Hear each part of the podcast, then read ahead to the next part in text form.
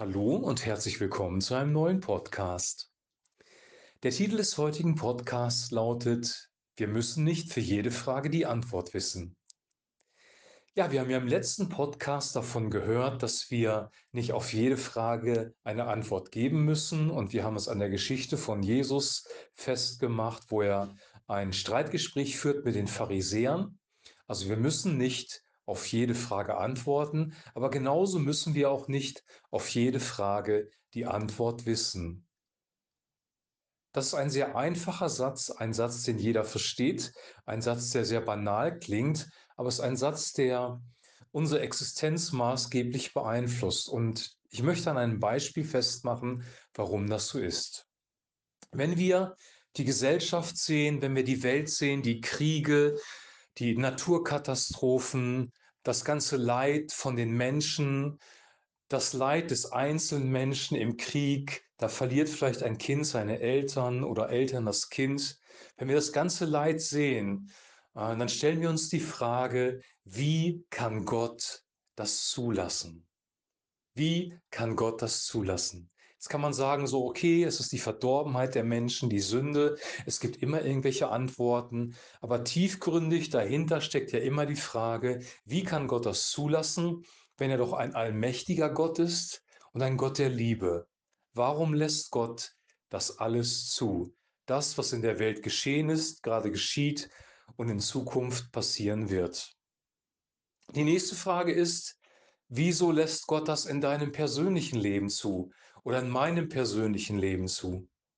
Wir alle haben Brüche in unserer Geschichte. Wir haben vielleicht mit Krankheit zu tun, mit Arbeitslosigkeit, mit familiären Problemen. Es kommen unerwartete Dinge in unser Leben hinein. Wir stellen uns die Frage, warum lässt Gott das zu? Und auch da könnte man wieder einfache Antworten geben. Aber ich möchte jetzt keine einfachen Antworten geben, sondern das Prinzip dahinter veranschaulichen. Wir stellen uns die Frage, wie so lässt Gott das zu? Oder eine weitere Frage, wie wird die Zukunft? Wie wird die Zukunft allgemein für uns als Gesellschaft? Wie wird die Zukunft für dich und für mich persönlich?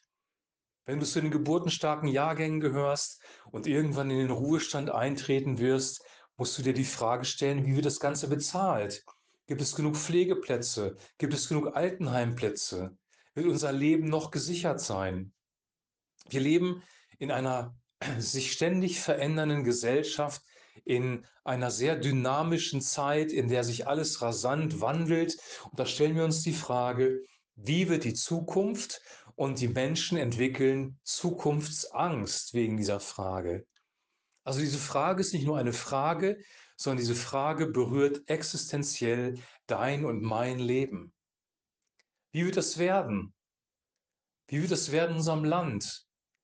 Wie wird es werden in Europa? Wie wird es werden mit deiner und meiner persönlichen Zukunft? Das sind wichtige Fragen. Wie wird es unseren Kindern weitergehen, die ja noch länger leben werden als wir? Wie werde ich mein tägliches Leben bestreiten? Wie werde ich meine Probleme lösen? Viele Fragen, die wir stellen können, die uns Unruhe bringen. Und hier kommt ein wichtiges Wort ins Spiel, nämlich das Wort Glauben. Und ich habe schon sehr oft gesagt, dass Glauben und Vertrauen ein und dasselbe Wort übersetzt im Griechischen im Neuen Testament. Das Wort im Griechischen kann Glauben bedeuten, es kann auch Vertrauen bedeuten. Glauben bedeutet eigentlich, ich vertraue in eine Person, nämlich in Gott den Vater. Ich vertraue, dass Jesus für meine Sünden am Kreuz gestorben ist. Ich vertraue, dass wirklich alles vollbracht ist. Ich vertraue, dass der Heilige Geist mein Tröster, Beistand und Ratgeber ist. Ich vertraue, dass Gott mein Schutz ist und meine Versorgung, dass er meine emotionalen Bedürfnisse erfüllt und dass er mich auch durch schwierige Dinge, durch schwierige Zeiten durchtragen wird. Ich vertraue Gott. Das Problem ist, wenn wir die Geschichte von Hiob sehen oder überhaupt die Geschichte der Menschen in der Bibel, dass sie immer, ja, Gott vertrauen mussten ins Unsichtbare hinein. Wir sehen die Zukunft halt nicht. Und Gott wird nicht alles so klar für uns offenbaren, dass wir eine absolute Sicherheit haben, sondern manchmal bedeutet Vertrauen auch, dass derjenige, dem ich vertraue, mehr weiß als ich. Dass er mir aber diese Antworten auf meine Fragen nicht geben wird. Vertrauen können wir nämlich eigentlich nur, wenn wir ehrlich sind, wenn es etwas zu vertrauen gibt, beziehungsweise wenn es etwas gibt, das verborgen ist, das wir nicht sehen können. Wir müssen vertrauen, auch wenn wir nichts sehen. Selig sind die glauben, obwohl sie nichts sehen. Ich sage es in meinen eigenen Worten. Wir müssen nicht für jede Frage die Antwort wissen. Gott wird dir nicht auf jede Frage eine Antwort geben. Wir sehen das auch wieder in der Geschichte von Hiob. Gott möchte, dass wir ihm vertrauen, dass wir mit ihm eine persönliche, wunderbare Beziehung haben. Und selbst wenn Gott dir deine Fragen beantworten würde im Hier und Jetzt, schon morgen wirst du eine neue Frage haben. Wir kommen in unseren Fragen nicht, am, nicht ans Ende, aber Gott möchte, dass wir in die Ruhe eingehen, so sagt es der Hebräerbrief, und bei ihm zur Ruhe kommen, weil alles Wesentliche durch Jesus Christus vollbracht worden ist. Wir dürfen trotz unbeantworteter Fragen in den Frieden Gottes eintreten und aus seiner Güte, aus seiner Gnade leben, wie ein Kind, das sich auf seine Eltern verlässt, das bei seinen Eltern geborgen ist, obwohl die Eltern auch nicht jede Frage beantworten, weil das Kind vielleicht auch gar nicht versteht, wie der Zusammenhang genau ähm, sich abspielt. Unser Verständnis, unsere Begrenzung als Mensch, all das äh, führt auch dazu, dass wir gar nicht jede Antwort verstehen würden. Wir verstehen Gott nicht zu 100 Prozent. Paulus sagt, wir sehen jetzt wie durch einen Spiegel. Und ein Spiegel war in der Antike eine polierte Metallplatte. Da konnte man zwar etwas sehen, aber es war nicht so wie in einem heutigen Spiegel klar und deutlich, sondern es war schon etwas verschwommen. Und Paulus sagt, wenn das Vollkommene kommen wird, nämlich Jesus Christus, der einen neuen Himmel schaffen wird, eine neue Erde, sein Königreich aufrichten wird, dann erst werden wir vollkommen erkennen.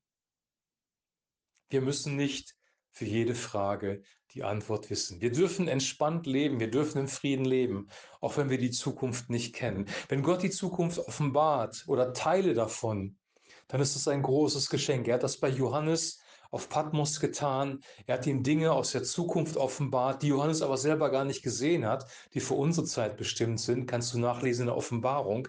Wenn Gott das tut, ist es ein großes Geschenk. Wir dürfen teilhaben am großen Plan Gottes. Aber vielen ist es nicht offenbart und wir müssen trotzdem unser Leben leben. Und dieses Leben zu leben geht einfacher im Vertrauen auf Gott. Und ich möchte mit einer Bibelstelle schließen aus dem Neuen Testament. Alle eure Sorgen werft auf ihn, denn er ist besorgt für euch. Alle eure Sorgen werft auf ihn, denn er ist besorgt für euch. Er sorgt sich um euch. Er kümmert sich um euch. Ich sage jetzt nicht, wo das steht, das kannst du googeln, wirst du auch ein bisschen aktiv sein. Lies diese Bibelstelle. Gott ist besorgt um uns, er, ist, er sorgt sich um uns und wir dürfen unsere Sorgen auf ihn werfen, unsere Probleme, unsere Fragen, unsere Nöte, die wir haben, auf ihn werfen und ihm vertrauen, dass wir bei ihm in guten Händen sind. Ich wünsche dir für dieses kommende Wochenende, das jetzt beginnt, dass dieser Friede Gottes, der höher ist als alle Vernunft, als alle Fragen, ja, dein Herz erfüllt, dein ganzes Wesen erfüllt, dass du in diesem Frieden Gottes ruhen kannst, dass du ein wunderbares und gesegnetes Wochenende hast, und denk darüber nach, über diese Gedanken, die ich dir heute weitergegeben habe. Gib deine Fragen ab. Wenn Gott sie dir beantwortet, sei dankbar dafür. Wenn er sie nicht beantwortet, sei auch dankbar dafür, weil die Antwort ist vielleicht gar nicht für diese Zeit. Aber du kannst auf eins vertrauen, dass Gott ein guter Gott ist, der sich um dich sorgt und dem du deine Anliegen geben kannst. Und in diesem Sinne wünsche ich dir ein friedevolles und gesegnetes Wochenende. Wir hören uns dann in der nächsten Woche wieder mit einem neuen Podcast und bis dahin ein herzliches Shalom.